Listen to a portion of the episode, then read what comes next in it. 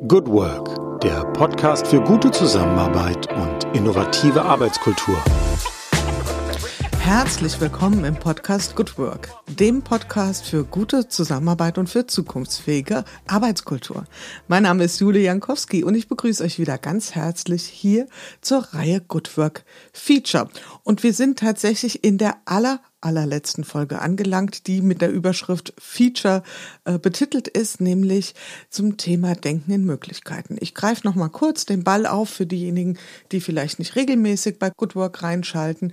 Ähm, wir haben ja diese fünf Prinzipien, die wir hier besprechen, die fünf Good Work Prinzipien, die sich auf die ersten 100, 120 Folgen im Good Work Podcast beziehen.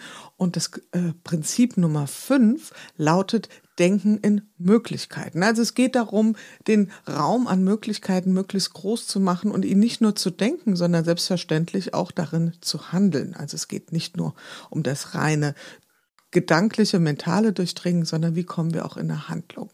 Und da haben wir verschiedene Blickwinkel schon drauf geworfen. Wir haben mit einem Startup gesprochen, ganz spannend, mit Jule und Lukas Bosch. Wir haben mit Big Business Vertretern gesprochen, äh, mit der Firma Goldberg, also sprich mit Jan-Hendrik Goldberg, auch nochmal ein ganz anderer Blick. Und ähm, wir haben mit dem Thema Coaching uns ein bisschen auseinandergesetzt, da durchaus auch einen kritischen Blick drauf geworfen. Und ich glaube, das letzte Mal waren wir sehr stark methodisch unterwegs. Und heute schauen wir nochmal auf einen inhaltlichen Layer, der, glaube ich, wenn ich so richtig äh, nachdenke, in der gesamten Folge von Good Work, also in den gesamten 140 Folgen, noch nicht einmal so richtig explizit benannt wurde. Und das nimmt schon Wunder, denn wenn man in die sozialen Medien schaut, dann wird gefühlt gar nichts anderes mehr gesprochen oder besprochen. Und das Thema, das wir heute uns mal vor die Brust nehmen, ich sage bewusst nicht Diversity, ist das Thema Unterschiedlichkeit. Und wie es der Zufall will, und es ist natürlich nicht der Zufall, hat mein lieber Kollege und ich darf an der Stelle auch sagen, Freund und Wegbegleiter, zumindest im Kontext Good Work, möchte ich das mal so vereinnahmt äh, in den Raum stellen. Wolf Lotter ein wunderbares Buch dazu geschrieben und wir werden uns heute über das Thema der Unterschiede ein wenig austauschen. Jetzt aber erstmal herzlich willkommen, lieber Wolf Lotter. Schön, dass ich Sie hier wieder begrüßen darf. Hallo Julia Jankowski, danke, dass ich dabei sein darf. Ja, wir sind ja schon ganz gut eingeschwungen, wir zwei. Wir kennen uns mittlerweile, aber wir betonen es nochmal an der Stelle, bislang immer noch nur virtuell. Ja, Stimmt, ganz genau. Also in den letzten zweieinhalb Jahren haben wir ja über dieses Medium äh, zu denken und zu arbeiten gelernt. Äh, aber es kommen auch wieder andere Zeiten. Ich glaube, was bleiben wird, ist ein hybrider Mix ja, aus beiden, wo wir vernünftig netzwerken können, aber uns auch mal endlich wieder äh, oder endlich einmal persönlich kennenlernen. Darauf freue ich mich schon sehr. Ja, das werden wir starten. Und wir fangen ja immer persönlich an. Und deswegen fange ich auch mit meiner Standardfrage an, die Sie jetzt auch schon ein paar Mal beantwortet haben. Trotzdem, wie sind Sie in den Tag gestartet, lieber Wolf Lotter? Mit einem ungeheuren Schnupfen, wie Sie hören, und äh, mit einem Bassbariton, der einen starken Halsschmerzen geschuldet ist, die ich jetzt ein bisschen weggelutscht äh, habe mit so Tablettchen. Mhm. Äh, aber ich glaube, wir kriegen das hin. Das ist wahrscheinlich auch der Preis dafür, dass man wieder rausgeht. Alle wir, die äh, jetzt abseits von Corona im Wettbewerb verdrängt wurden, äh, suchen sich äh, ihre Wirte, ihren Markt sozusagen und sind dabei sehr erfolgreich, was mich angeht, aber ich glaube auch andere. Ja, also da ist ja auch unser Immunsystem jetzt so ein bisschen naiv geworden, sagen wir mal, äh, in dem Sinne. Und ähm, da kriegen wir es jetzt wieder mit sehr unterschiedlichen genau. Dingen zu tun. Also war schon beim Thema. Genau. Ihr Buch Unterschiede ist ja ähm, ein weiteres Exemplar in einer, kann man sagen, fast Serie. Ich weiß nicht, ob Sie selbst das auch als eine Serie begreifen, aber so zumindestens macht es den Anschein. Es gibt ja noch das wunderbare Buch äh, Zusammenhänge, dann die Streitschrift äh, Innovation, ja, und dann ja. auch das Buch Strengt euch an. Ähm, vielleicht sortieren Sie das mal so ein bisschen für uns, damit wir das auch so als Klammer inhaltlich fassen können. Hm, sehr gerne. Also äh, grundsätzlich sind es drei Bücher, die, die da zusammengehören. Innovation, Streitschrift für barrierefreies Denken, in dem es darum mhm. geht, dass man Innovation als Kultur begreift, also als neue Normalität äh, des Handels und des Entscheidens und eben nicht als Sonderfall und als Störfall.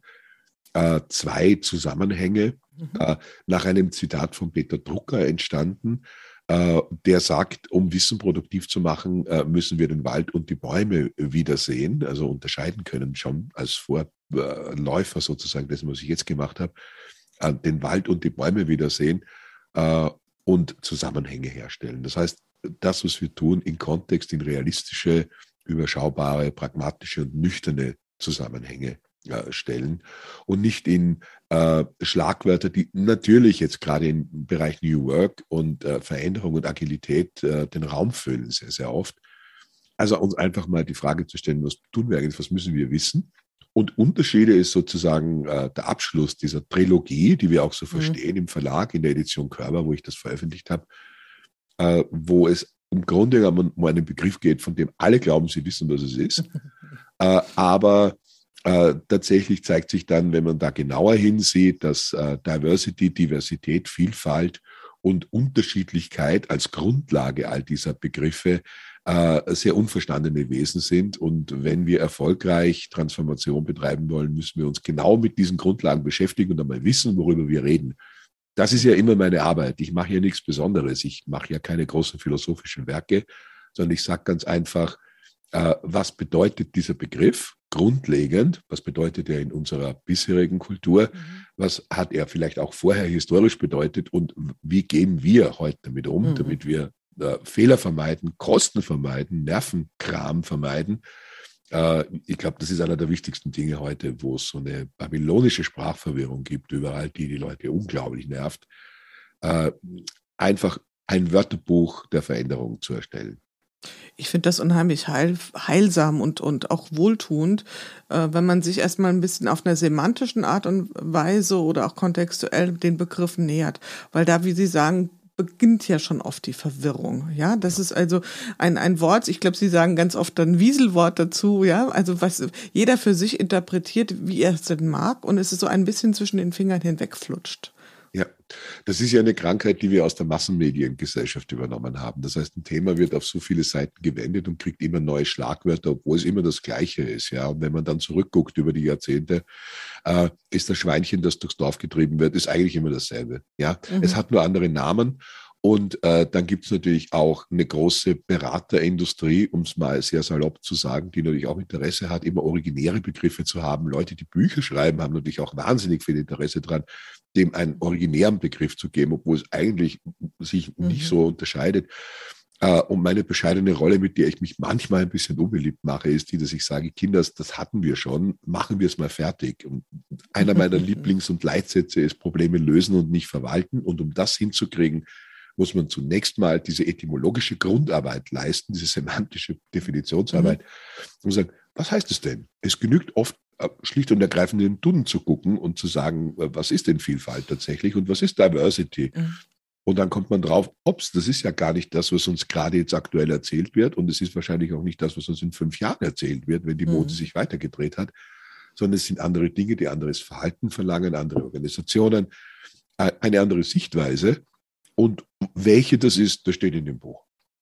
Vielleicht darf ich da eine ganz kurze Anekdote einstreuen. Ich war vor vielen Jahren, habe ich mal einen Gutschein geschenkt bekommen für eine kosmetische Behandlung und habe mich das sehr gefreut. Und dann kam eine ältere Dame, die dann die, das Ritual, das Pflegeritual da absolviert hat. Und dann sagt sie, ach, wissen Sie, wir, wir kamen dann so ins Gespräch, mit welchen Themen kommen Kunden zu Ihnen? Das hat mich dann wieder interessiert, mehr als die Kosmetik. Und dann sagt sie, ja, Wissen Sie, zu mir kommen ganz oft Kunden. Hier neulich kam eine und die sagte, was gibt es denn dieses Jahr für neue Farben? Und dann habe ich zu der Frau gesagt, es gibt keine neuen Farben. Alle Farben sind schon da. Genau. Es gibt keine neuen Farben. Genau. Wir schauen uns vielleicht dieses Jahr manche Farben besonders gern an. Und ich fand das so lebensklug und so ein wunderbarer Transfer genau. auf unsere Themen. Es gibt keine neuen Farben. Tolle ja. Geschichte. Und genauso ist es. Äh, genauso ist es. Es gibt ja auch keine ähm, überbordend neuen Bedürfnisse. Sie werden nur oft anders genannt. Es geht ja schon mal darum, die alten, ungelösten Bedürfnisse von Menschen zu lösen. Mhm. Ähm, damit beschäftige ich mich intensiv. Mhm. Es hilft ja nichts. Wir suchen alle nach Freiräumen, nach Freiheit, nach Autonomie, nach Selbstbestimmung. Das hat seinen Preis, das muss man auch wissen. Ja. Den kriegt man nicht, indem man sich einfach irgendwo einreiht und äh, wenn man da nicht bereit ist dazu, das zu tun, ich zitiere jetzt zum, glaube ich, tausendsten Mal meinen alten Freund Friedhof Bergmann, das zu tun, was man wirklich, wirklich will, dann kommt man auch nicht dazu. Mhm. Äh, und das ist die Krux. Also wenn man kann natürlich, äh, das ist ein eingespieltes, gerade in Wohlstandsnationen ein eingespieltes Ding, weil man es ja nicht wirklich machen muss, weil man ja nicht in der Not ist, weil man nicht existenziell bedroht ist, sehr, sehr oft, kann man diese Dinge vertagen, man kann sie unter den Teppich kehren, aber ich schwöre, sie kommen wieder mit Zins und Zinseszins. Äh, und äh, die alten Farben, die wir vergessen haben, äh, spielen dann die entscheidende Rolle bei dem, was wir neu machen können oder woran wir auch scheitern. Mhm. Auf jeden Fall. Ähm, noch ein Wort, was mir jetzt auch gerade wieder so mich so angesprungen hat, und zwar das Thema Bedürfnisse. Und ich glaube, was wir auch oft verwechseln, ist Bedarf und Bedürfnisse, weil Bedarf ja. ist ja das, was der Markt ähm, an Angebot rausbringt, was er als Antwort hat auf das, was er als ein zutiefst liegendes Bedürfnis sieht. Ja, ein Bedarf ist ja kann ja erst da sein, wenn ich ähm, das Angebot auch wirklich im Markt habe. Also der Bedarf nach, ich sage jetzt mal Smartphones, wurde erst überhaupt möglich, indem es ein Smartphone gab. Aber das Bedürfnis, was damit befriedigt wird, das ist ja was ganz anderes. Und das, das ist, ist uralt. Genau. Das ist, elementar. Das elementar, genau. Das ist elementar. Ähm, wenn ich dazu ergänze, weltexklusive Ansage, ich habe mich gerade gestern entschlossen, äh, mein neues Buch zum Thema Vier zu machen, nämlich Vierter Maslow. Äh, mhm. weil es das Entscheidende ist äh, in unserer Zeit, dass wir Respekt und Anerkennung für unsere Arbeit wollen und das äh, alles triggert, von der Gesellschaft über die Organisationen zu dem, was mhm. wir heute an Konflikten erleben bei Selbstbestimmung, vom Homeoffice-Thema zurück in die Firma, zurück in die Hierarchie, erleben wir das überall. Mhm. Und äh, das ist ein elementares menschliches Bedürfnis nach Freiraum. Mhm. Äh, ich sage absolut, ich sage gar nicht Freiheit, weil Freiheit ist viel zu abstrakt. Freiraum. Äh, Bewegungsfreiheit, die Entscheidung darüber, wo Autonomie, genau, Selbstbestimmung letztlich.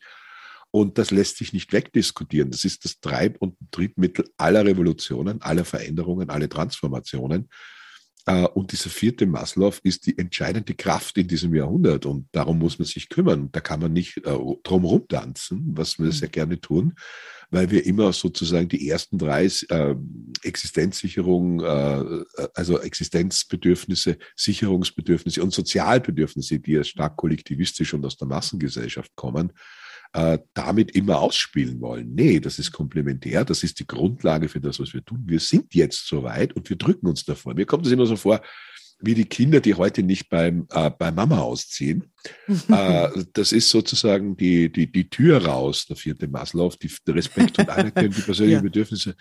Äh, und da, da muss man mal rausgehen. Ja, wir bleiben immer drin und äh, die Eltern werden immer älter und werden immer tattriger und äh, also das Management und die alten Hierarchien, die lösen keine Probleme mehr. Das müssen wir selber machen.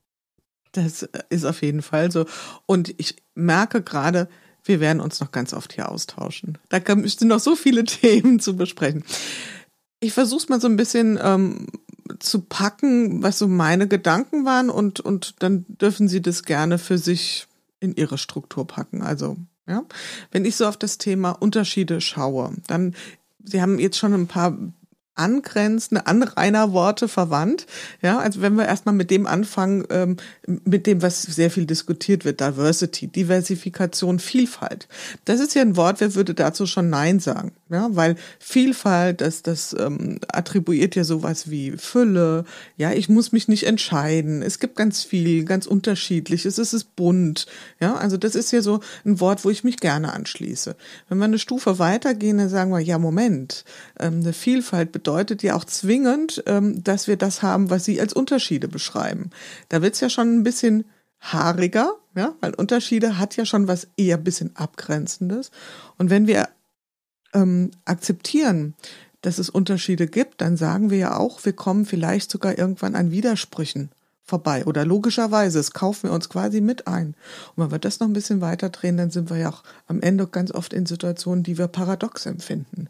Wo wir sagen, da sind wir an einem Punkt, möglicherweise, wo sich Widersprüche gegenseitig ausschließen, wo wir sagen, ja und nu, da sind wir schon fast ein bisschen im Dilemma. Also das heißt, unser Blick auf das Thema Vielfalt oder ich sag mal so, wie ich es aktuell erlebe in der öffentlichen Diskussion, im Diskurs, insbesondere in den sozialen Medien, greift ja daher doch eher nur so diese untere Ebene, also die Fülle, das Bunte, das Fröhliche.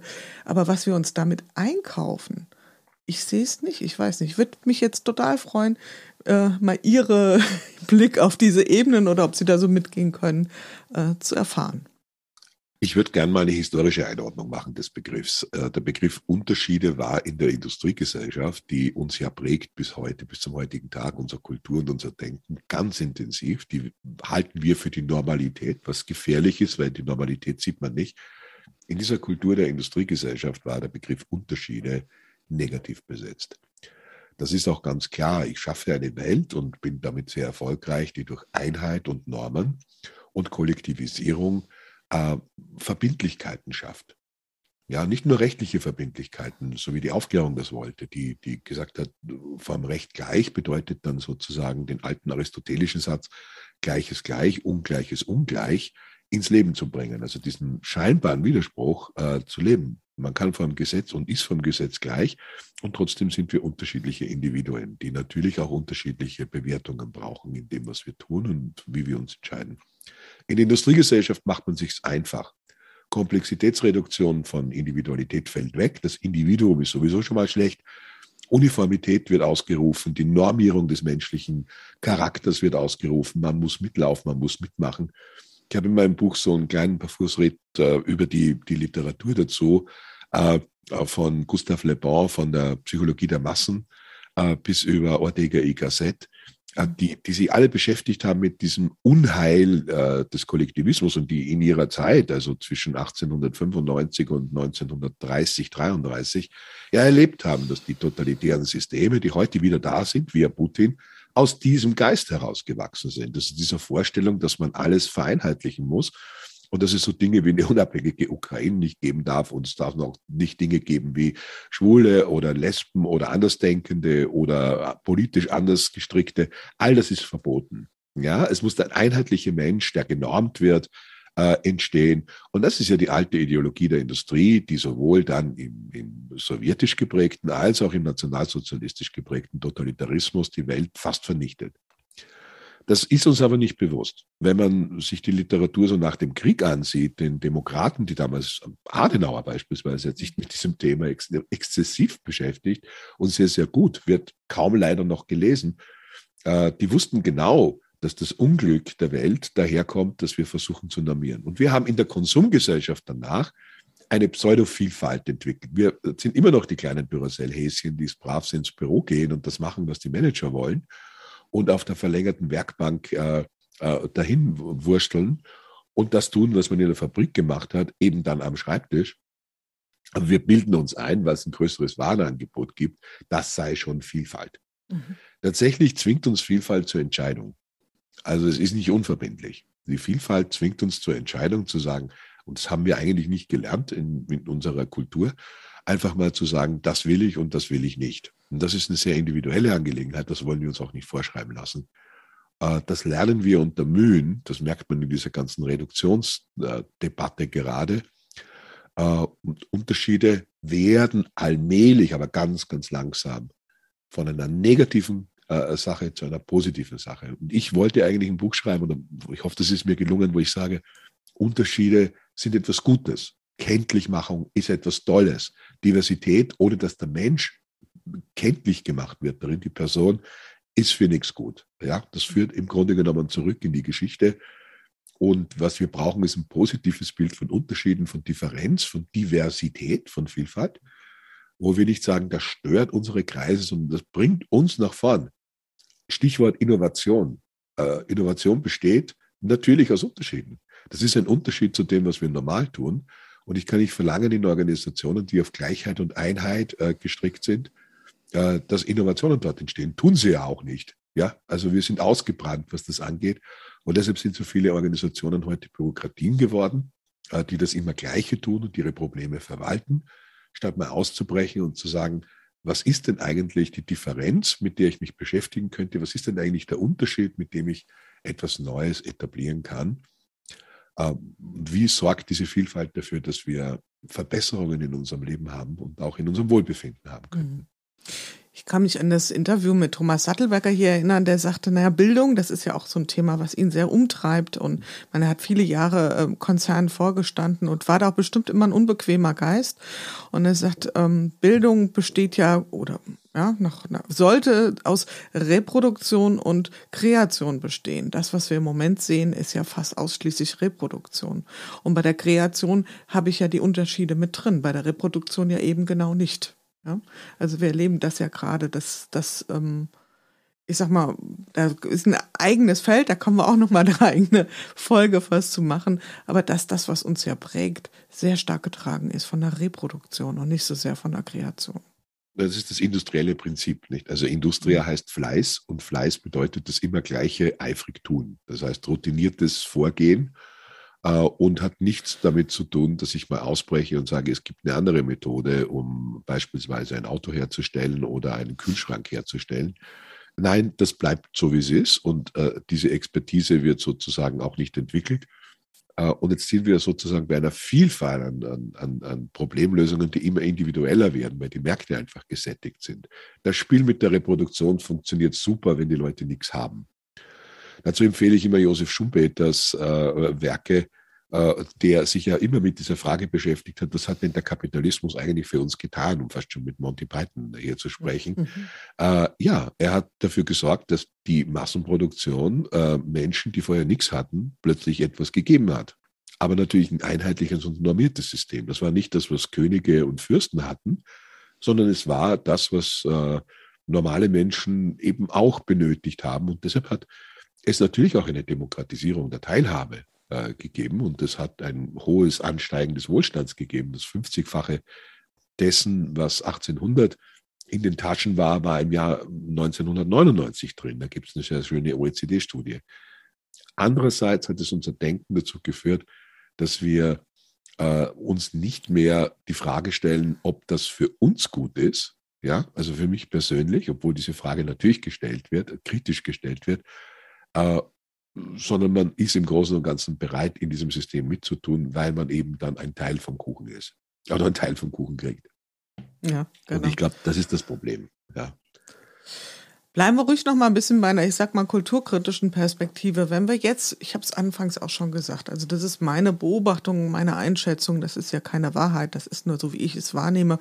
Und da würde mich Ihr Blick interessieren. Wenn ich jetzt drauf schaue, wie wird das Thema Vielfalt, Diversity, gelebt, gepredigt, möchte ich fast sagen, ja, in den Unternehmen, in den niedergeschlagen in den sozialen Medien, ja, weil mittlerweile ist ja auch so eine Haltung, ich tue ein bisschen etwas in, in der echten Welt und ich erzähle wahnsinnig viel darüber in den sozialen Medien.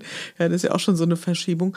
Die Art und Weise, wie es dort gelebt wird oder ähm, behandelt wird, finde ich, ist unfassbar oberflächlich. Es reduziert ja auch Diversität auf wenige Aspekte.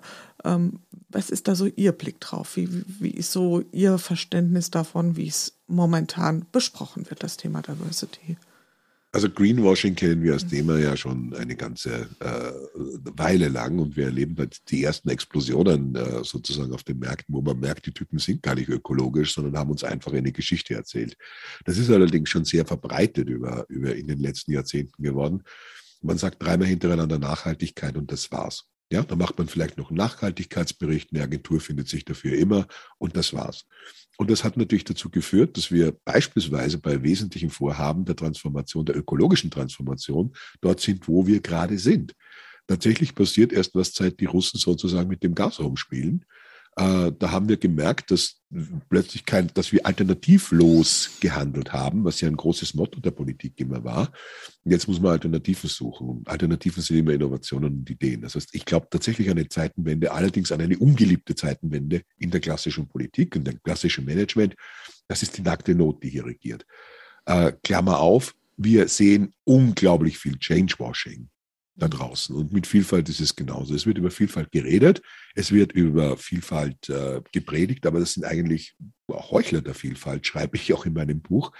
Äh, nämlich so äh, das, das Benutzen des Diversitätsbegriffs, des Diversity-Begriffs, um eigentlich etwas ganz Monotones zu wollen, äh, das weiter zu betreiben zu können, was man tut, aber an der Oberfläche schön reden Und ich habe äh, einige Gespräche geführt, aktuell jetzt wieder nicht im Buch, in dieser Woche für andere Essays, äh, mit, mit, mit Menschen, die sagen, ja, das ist eben dann der Vorstand, der sich in den Diversity-Beirat einkauft, äh, so wie er sich früher in den Nachhaltigkeitsbeirat einkauft. Und das sind die Leute, die dann Interviews geben, wo ich mir immer denke, Mensch, das ist jetzt wirklich, also ein chemisches Unternehmen, aber wie nett und wie großartig sind die eigentlich, äh, was die für die Menschen tun. Äh, und äh, das hat alles Haken.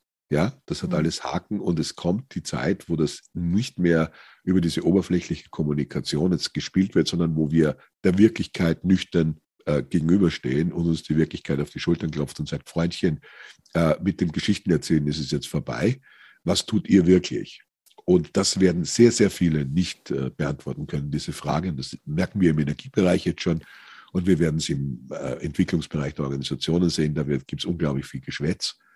Äh, die einzige Antwort darauf ist Unternehmen, die tatsächlich auf die Selbstbestimmung ihrer Mitarbeiter setzen, die auf die Vielfalt ihrer Mitarbeiter tatsächlich sie in der Praxis das auch tun lassen, was sie können, als Wissensarbeitende, die äh, machen es ehrlich und die machen es dann auch so, wie, wie es gehört. Und die anderen betreiben Changewashing und werden scheitern, weil sie alte Strukturen, also alter Wein in neuen Schläuchen betreiben. Das funktioniert nicht. Ja, beziehungsweise auf jeden Fall. Und was es auch noch einsetzt, ist ja ein ganz extremen Nachahmungseffekt. Also wir sehen ja im Moment, die Geschichte geht und da werde ich jetzt bestimmt äh, für politisch nicht korrekt verhauen. Das äh, nehme ich jetzt gern mal in Kauf, dass wir sagen, okay, vorher waren es Old White Men, ja. Also ja. wir haben äh, Gremien, äh, Institutionen gesehen, wo wir äh, vor allen Dingen mal Männer jenseits der 50 mit helle Hautfarbe gesehen haben. Und jetzt, ah, okay, das können wir jetzt nicht mehr bringen. Wir sind ja schon 2022, also brauchen wir auch äh, Frauen rein. Und dann wird sowas, ähm, setzt so ein Muster ein. Und ich meine das überhaupt nicht despektierlich natürlich Ethnien gegenüber oder Frauen gegenüber, um Gottes Willen habe ich ein hohes Interesse dran, aber wo man sagt, okay, jetzt müssen wir das noch ergänzen durch, am besten, wir brauchen noch äh, eine Frau auf jeden Fall, ja, damit wir da schon mal aus der Diskussion raus sind. Wir müssen eine Vielfalt hinsichtlich Ethnien darstellen und am besten haben wir jemand, der das alles in einem bringt. Und was das Ergebnis ist, ja eine entsetzliche Gleichförmigkeit, Uniformität in der Art und Weise, wie Diversität diskutiert wird. Das ist doch ad absurdum, oder? Habe ich da was nicht verstanden? Also ich, ich verstehe das nicht. Sie haben völlig recht, es ist ein Fake. Es ist im Grunde genommen die Geschichte, die Sie auf LinkedIn 100.000 Mal sehen können. Äh, junge Frau fotografiert sich, hat vielleicht noch, noch einen Migrationshintergrund und das genügt. Das genügt natürlich nicht. Das ist ein Alibi. Und das eigentliche Problem dabei ist, es betrügt Tausende und Hunderttausende Menschen, die auf den ersten Blick eine gleiche Biografie haben, die aber in den Unternehmen dann doch nicht zum Zuge kommen, weil sie nicht so fotogen sind, beispielsweise. Ja? Mhm. Äh, also Gerechtigkeit fängt nicht damit an, dass man die Marketingkampagnen der Changewasher mittreibt. Das ist ein ganz wichtiger Punkt. Und wer Diversity ernst meint, der weiß auch, dass es kein Mann-Frau-Ding ist, sondern dass Überhaupt es eine Frage der Einzelgerechtigkeit ist. Das heißt, das Schwierige daran, das macht sie auch so inkompatibel zu den alten Organisationen. Und wenn eine klassische industrielle Organisation mir sagt, sie haben eine Diversity-Abteilung, sage ich, das ist echt, echt richtig originell. Das müsste dann bei euch ja die Selbstauflösungsabteilung sein. Wie weit seid ihr denn da schon? Und äh, das äh, alles andere ist absurd. Ja, das ist völlig absurd, weil es geht in der Transformation ja nicht darum, dass wir die industrielle Struktur und das industrielle Denken aufrechterhalten, sondern dass wir das beseitigen. Ich sage es in aller Radikalität. Das ist ja das Schädliche in unserer Gesellschaft, nicht nur ökologisch, sondern auch menschlich.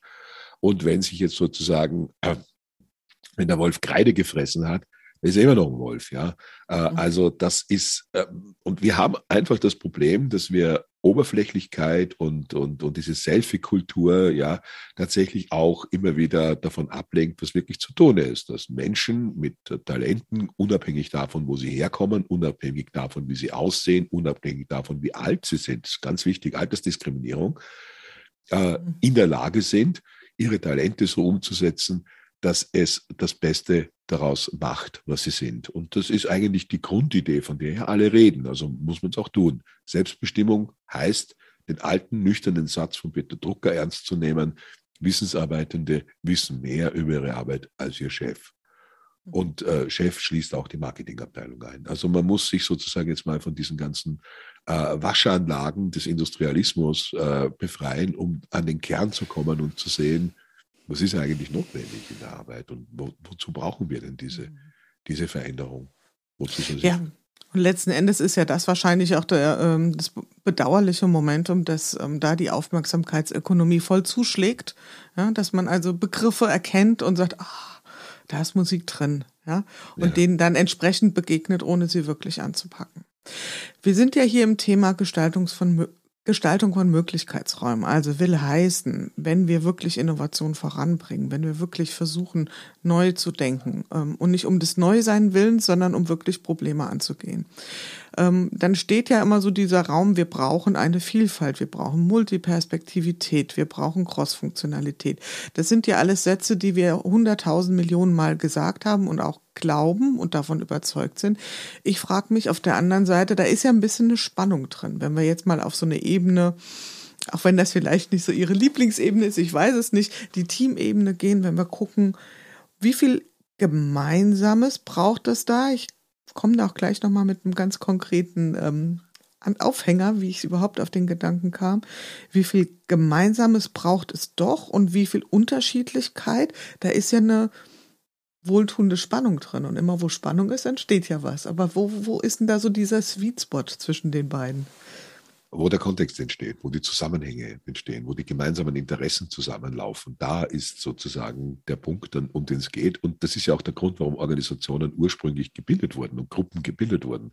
Also ich bin überhaupt kein Teamhasser. Ich mag nur die Teams nicht, die so tun, als ob sie Teams sind. Und ja, das sind die meisten.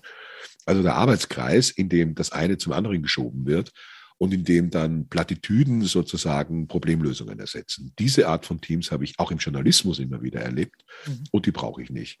Äh, das sind, das, sind, das sind diese Fakes, die im Grunde genommen, äh, äh, das ist auch eine Art Selfie sozusagen dieser, dieser falschen Gemeinschaft. Ich glaube an selbstbestimmte Individuen, die äh, sich kenntlich machen können mit dem, was sie tun, die unverwechselbar sind mit dem, was sie tun und die sich mit anderen zusammentun, die sie ergänzen in dem, was sie können mhm. und die wiederum umgekehrt andere ergänzen. Das heißt, es gibt äh, Arbeitsteiligkeit, aber auch in dieser Arbeitsteiligkeit das Bedürfnis, einander zu verstehen und das, was man tut, anschlussfähig zu mhm. machen. Das ist die Gemeinschaft, um die es geht. Die ist ganz nüchtern äh, die, die sagt uns, wir kriegen gemeinsam mehr gebacken, aber eben nicht gemeinsam, indem wir alle das Gleiche denken und alle das Gleiche tun, sondern äh, sonderbarerweise uns genau unterscheiden voneinander, mhm. äh, damit wir, wenn wir zusammenlegen, eben noch viel kräftiger sind. Wir sind mehr als die Summe unserer Teile. Und das ist die, das ist die Message.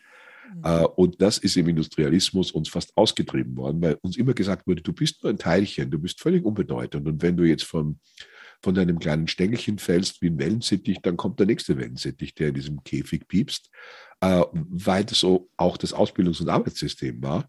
Und das ist vorbei. Wissensarbeit ist wesentlich originärer und hat äh, einfach, da gibt es Unverwechselbarkeiten und wenn die Leute weg sind, sind sie weg. Also äh, man muss auch anders denken, ja. Und äh, das geht, glaube ich, den meisten ab. Das haben die nicht im Kopf ich hatte es ja gesagt, es gab einen konkreten Anlass. Und zwar habe ich ein Interview gehört mit Samantha Cristoforetti. Samantha Cristoforetti ist die äh, Leiterin der IS, ISS, also der, der Raumstation. Die ist Astronautin, hat da auch, glaube ich, ist die erste Frau, oder hält da auch einen Rekord für die längste Zeit en bloc im All. Ja, ein ganz spannendes Interview übrigens. Ähm, das war auch ein Podcast, ich glaube, das war genau die Boss mit äh, Simone Menne. Und da gab es eine Stelle, da war ich wirklich sehr, sehr hellhörig äh, auf einmal.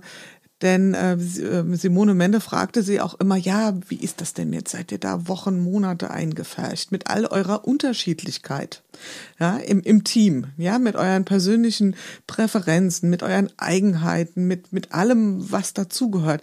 Wie funktioniert das? Was passiert, dass man da irgendwie auch ähm, funktioniert? Es gibt ja kein Entkommen, kein Entrinnen. Eigentlich ja auch eine fast klaustrophobische oder tatsächlich klaustrophobische Vorstellung. Und dann sagte sie diesen Satz, und den fand ich total spannend, dass sie sagte, wissen Sie, wir sehen vielleicht unterschiedlich aus, aber im Grunde, wenn Sie gucken, so unterschiedlich ticken wir gar nicht. Wir haben schon eine sehr ähnliche Vorstellung davon, von dem, was wir tun. Und dann habe ich gesagt, ah, okay. Also das heißt, hier haben wir wieder mal schön äh, vermischt, was schön separiert gehört. Und das fand ich so spannend. Da habe ich gesagt, okay, und da müssen wir mal ein bisschen näher hingucken. Natürlich braucht es was Verbindendes, was Gemeinsames.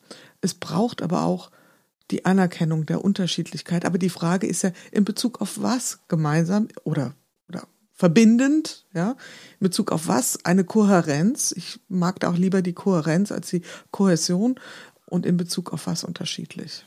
Mhm. Genau. Ich glaube, das ist das, da geht es um dieses kenntlich sein. Und das kann man nur machen, wenn man das, was man ist, auch kenntlich macht, also wirklich etwas Eigenes hat, eigensinnig ist äh, und auch mal Widerspruch einlegt und sagt, okay, jetzt will die Gruppe das, aber ich will was anderes. Und ich sage auch, ich begründet, warum ich glaube, dass es sogar ein Gruppenziel ist. Das bedeutet natürlich auch eine gewisse Mühseligkeit im Diskurs. Aber Diskurs ist ein demokratisches Grundprinzip, das uns vorangebracht hat. Die Demokratie soll ja die Vielfalt stützen. Ich glaube zum Beispiel auch, dass wir uns manchmal ein bisschen schwer tun mit dem, mit dem, was wir verstehen könnten, um jetzt auf den aktuellen Konflikt mit der Ukraine zu kommen, äh, zwischen Russland und der Ukraine zu kommen. Das ist ein Konflikt zwischen Einheit und Vielfalt. Die Ukrainer verteidigen tatsächlich das Recht auf Autonomie und äh, wir im Westen kennen unsere eigenen Werte nicht gut genug, glaube ich. Also es kennen schon einige, kennen sie schon ganz gut genug, sonst würden wir sie nicht unterstützen. Aber es geht genau darum, dieses Recht auf Vielfalt und Unterscheidbarkeit zu betonen und dafür auch zu kämpfen, äh, weil es das bessere Prinzip ist. Demokratie baut auf Alternativen und nicht auf Einheit. Äh, und in diesen Alternativen muss man auch einen Konsens finden. Das ist schon richtig. Aber dieser Konsens ist immer so ein, das ist immer so ein Kraftpunkt in der Mitte, der nie beständig ist äh, und der sich ständig ändert.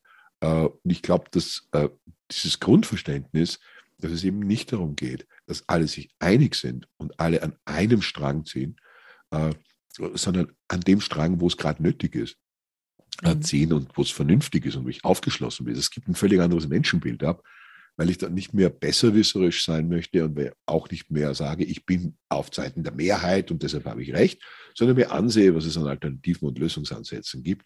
Und damit fahren wir besser. Also wir sind Geisterfahrer geworden in einer Welt, die uns vorgegaukelt hat, dass alles immer so bleibt, wie es ist. Und jetzt kommen die ersten äh, äh, Lichter uns entgegen und es wird schwierig. Ja? Mhm. Äh, und ich glaube, dass äh, wir sehr, sehr, sehr, sehr genau aufpassen müssen, dass wir nicht kollidieren mit dem Zeug und, und auch äh, äh, die Abfahrt kriegen müssen für uns selber. Mhm, auf jeden Fall. Vielleicht noch ein letzter. Ähm, manchmal ist es wirklich auch klug oder, oder erhellend, nicht klug, sondern erhellend, erkenntnisreich mit Menschen sich ja, das klingt jetzt auch wieder seltsam. Also, äh, ich habe noch, noch eine letzte Anekdote für heute, dann soll es auch gut sein aus der Ecke. Und zwar hatten wir jemand hier, der äh, zu Hause, der uns ein bisschen unterstützt hat, wie man einen Garten schön gestalten kann. Ich hatte da so ein paar grundlegende Fragen. Und dann äh, kommt ja so ein Moment, der eigentlich ziemlich von außen betrachtet ziemlich dämlich ist, ja, ähm, wenn man so anfängt und überlegt, ja, welche Farben will man denn an Blüten haben?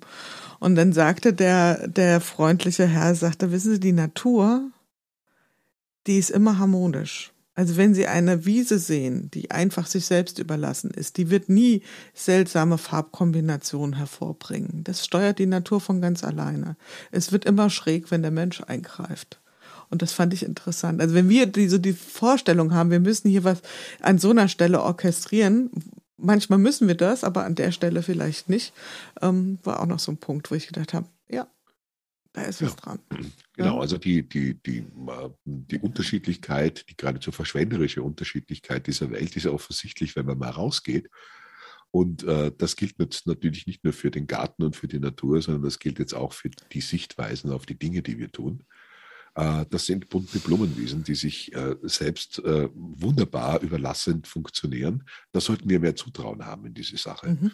Ich glaube, dass sehr, sehr viele der Probleme, die wir haben, das Changewashing auch und auch dieses nicht anders sein wollen als die anderen und Gleichheit für gerecht halten, was es nicht ist. Es ist ungerecht, zutiefst ungerecht. dass es eben auch damit zu tun haben, dass wir Angst haben und mhm. selbst überlassen zu sein. Da bin ich wieder sozusagen bei dem, bei dem äh, Kind, das äh, nicht wagt, die, die, die, die elterliche Wohnung zu verlassen, weil es da draußen eine wilde Welt vorfinden wird. Und äh, Erwachsensein ist äh, Selbstverantwortung, ist Selbstbestimmung, ist Freiräume schaffen. Äh, das klingt alles immer so positiv, aber es ist natürlich schwere Arbeit. Und da sind wir jetzt gerade mittendrin, weil wir zum ersten Mal in der Menschheitsgeschichte die Möglichkeit haben, also zumindest massenhaft, auszusteigen aus, einem, aus einer Welt, in der das Schicksal alles bestimmt hat, äh, wo wir reingeworfen sind, sondern wir können eine Entscheidung treffen. Äh, und das macht uns Angst. Mhm. Und es befeuert ja am Ende doch auch ein grundlegendes Bedürfnis, was wir haben, wie Sie anfangs sagten. Ja, also die, der, der Wunsch nach Autonomie, auch der Wunsch da, ähm, danach, einen Unterschied zu erzeugen, der einen Unterschied macht. Genau. Ja, dieses also, erkennbar zu sein. Wir, wir können dem simplen Umstand nicht entrinnen, dass wir sind, wer wir sind. Und äh, dann stehen wir uns selbst gegenüber. Und ich, hoffentlich ist das eine freundliche Begegnung. Das ist eigentlich mhm. das, was ich immer sagen möchte. Auf jeden Fall. Gibt es so etwas, wo Sie sagen, hm, das sind Kontexte, das muss jetzt nicht unbedingt nur der organisationale Kontext sein, wo das schon gut gelingt? Dieses, diese Balance aus Unterschiedlichkeit, also der natürliche Umgang, ja, der kritisch natürliche Umgang mit Unterschiedlichkeit. Er gelingt, glaube ich, überall da, wo, wo Innovationsfähigkeit offensichtlich ist. Also wo man sagt, ich gucke mir alles an, was ich für mein Thema brauche und bin offen äh, und das sind im Grunde genommen erfolgreiche Unternehmen. Und die mhm. nicht erfolgreich sind, weil der Staat Gesetze macht, damit sie erfolgreich sein können. Das ist ja in Deutschland sehr oft der Fall. Sondern die auch auf Märkten erfolgreich sind, äh, die keine Rahmenbedingungen setzen, außer denen zuzuhören. Ja, äh, das gilt für jede Form von Kunst und Musik, die angenommen wird, obwohl sie schräger ist oder abwegig ist, äh, nicht dem Mainstream angehört, für jede Form von Literatur, für jede Form von Transformation in, in unserem alltäglichen Leben. Das ist permanent so. Also die Blumenwiesen sind überall, wenn Sie so wollen. Mhm. Wir müssen nur mal hingucken. Äh, und, und wenn die Angst sozusagen uns die Scheuklappen aufsetzt, dann gucken wir halt nicht hin. Äh, und da muss man dann ganz offen sagen, natürlich ist es so, wenn ich ähm, egal ob ich ein Unternehmen habe oder ob ich Kunst mache oder ob ich versuche, ein gelungenes Leben zu führen. Es wird immer davon abhängen, dass ich mit Neugier und offenen Augen durch die Welt gehe und auch akzeptiere, dass ich was lernen kann. Mhm. Und dazu muss man was ausprobieren. Experimente sind das, ja. Ja, das sind Experimente. Ja, sind wir ja in dem, in dem Grundprinzip für Innovation. Sie haben es zum Ende unseres Gesprächs. Sie haben schon angedeutet, also wohin geht die publizistische Zukunft bei Ihnen? Also Sie haben äh, Themen, die Sie beschäftigen. Ähm, was, mit, wozu werden wir uns hier vielleicht wieder austauschen können? Also ich glaube, äh, was, es, was es wirklich noch braucht, ist eine Vertiefung der Idee, was Respekt und Anerkennung ist für uns, weil das äh, ein Dauerthema ist, das ich immer wieder erlebe in meiner Arbeit, in der Reflexion der Arbeit in Organisationen, wo ich viel Vorträge mache und ich sehe, das ist der Knackpunkt. Die Leute fühlen sich nicht ernst genommen, äh, mhm. weil die Struktur das nicht liefern kann. Und ich denke mir, man muss mal grundsätzlich drüber reden, in aller Knappheit und Klarheit, was das kostet und was das äh, alles sozusagen an Preisen hat, gesellschaftlich, kulturell und auch persönlich. Und ich glaube, die Organisationen, so wie sie sind, können das sehr, sehr oft nicht, tun so, als ob sie es können. Sie sind ja sehr selbstgerecht, sehr oft. Ja, bei uns ist das immer ganz anders und wenn man dann genau hinguckt, ist es genau nicht so. Äh, Respekt und Anerkennung heißt nicht alles hochloben, was, was an Vielfalt und Unterschiedlichkeit da ist, aber es heißt es zu erkennen und zu sehen. Und äh, wenn man nicht mit dieser Vielfalt umgehen kann, ich glaube, dann kann man gleich die Koffer backen. Äh, das werden Unternehmer nicht aushalten, äh, zumal in härteren Zeiten, wenn sie nicht lernen, die Vielfalt und die Ressourcen der Unterschiedlichkeit und des Könnens ihrer Mitarbeiter tatsächlich zu nutzen. Und Können ist eben genau das, was ich noch nicht weiß, was ich nicht berechnen kann, was ich noch nicht so einfach kalkulieren kann, äh, wie es äh, der Durchschnitts-BWLer gerne hätte. Das ist auf jeden Fall so. Und da kommen wir dann schon ins zweite Feld, wo wir dann auch noch mal gern drüber reden, nämlich ähm, vielleicht die Differenz zwischen Können und oder zwischen Wissen und Kompetenz. Ja, ja. weil Können ist ja auch wieder eine große Klammer und da haben wir ja auch schon wieder mehrere Weggabelungen und ich finde, es ist ganz oft so, dass wir äh, in einen Raum betreten, einen gedanklichen Raum und sagen, da gucke ich noch mal kurz nach und dann merken wir, von dem Raum gehen wieder sieben Türen auf und dann komme ich in den nächsten Raum und vielleicht beschreibt das auch ein bisschen Ihre Forschungsarbeit und Sucharbeit. Lieber Wolf Lotter, es war wieder eine große Freude, mich mit Ihnen auszutauschen und vor allen Dingen ein sehr würdiger Abschluss unseres ähm, unserer Feature-Reihe. Es geht ja weiter mit dem Podcast. Also an der Stelle äh, es ist kein Abgesang, sondern äh, wir differenzieren jetzt hier ein bisschen mehr zwischen sogenannten Stories und zwischen vielleicht auch Vordenkergeschichten. Ja, also das heißt, diese beiden Strömungen werden wir verfolgen, aber schon auch mit einer gewissen thematischen Struktur, so dass äh, die Hörerinnen und Hörer sich da hoffentlich gut zurechtfinden können. In diesem Sinne, für Sie alles Gute, weiterhin gute Besserung, dass der Schnupfen sich wieder vom Acker macht und äh, Ähm, ich habe den Bariton sehr genossen. Dankeschön. Auch wenn das ein bisschen eigennützig ist. Alles Gute für Sie. Danke, danke. Dankeschön. Ja, das war's wieder in unserem Podcast Good Work, dem Podcast für gute Zusammenarbeit und für zukunftsfähige Arbeitskultur. Wir schauen ganz genau hin, was gerade passiert in unserer Arbeitswirklichkeit und welche Form von Arbeitszukunft wir jetzt gerade in diesem Moment gestalten. Wenn euch das interessiert, das Thema, wenn euch die Art der Gespräche gefallen, schaltet wieder ein. Es gibt noch eine ganze Reihe von neuen spannenden Gesprächspartnern und von vielen Folgen, die wir hier in dieser Serie produzieren werden. Bis dahin, passt gut auf euch auf, eure Jule Jakowski.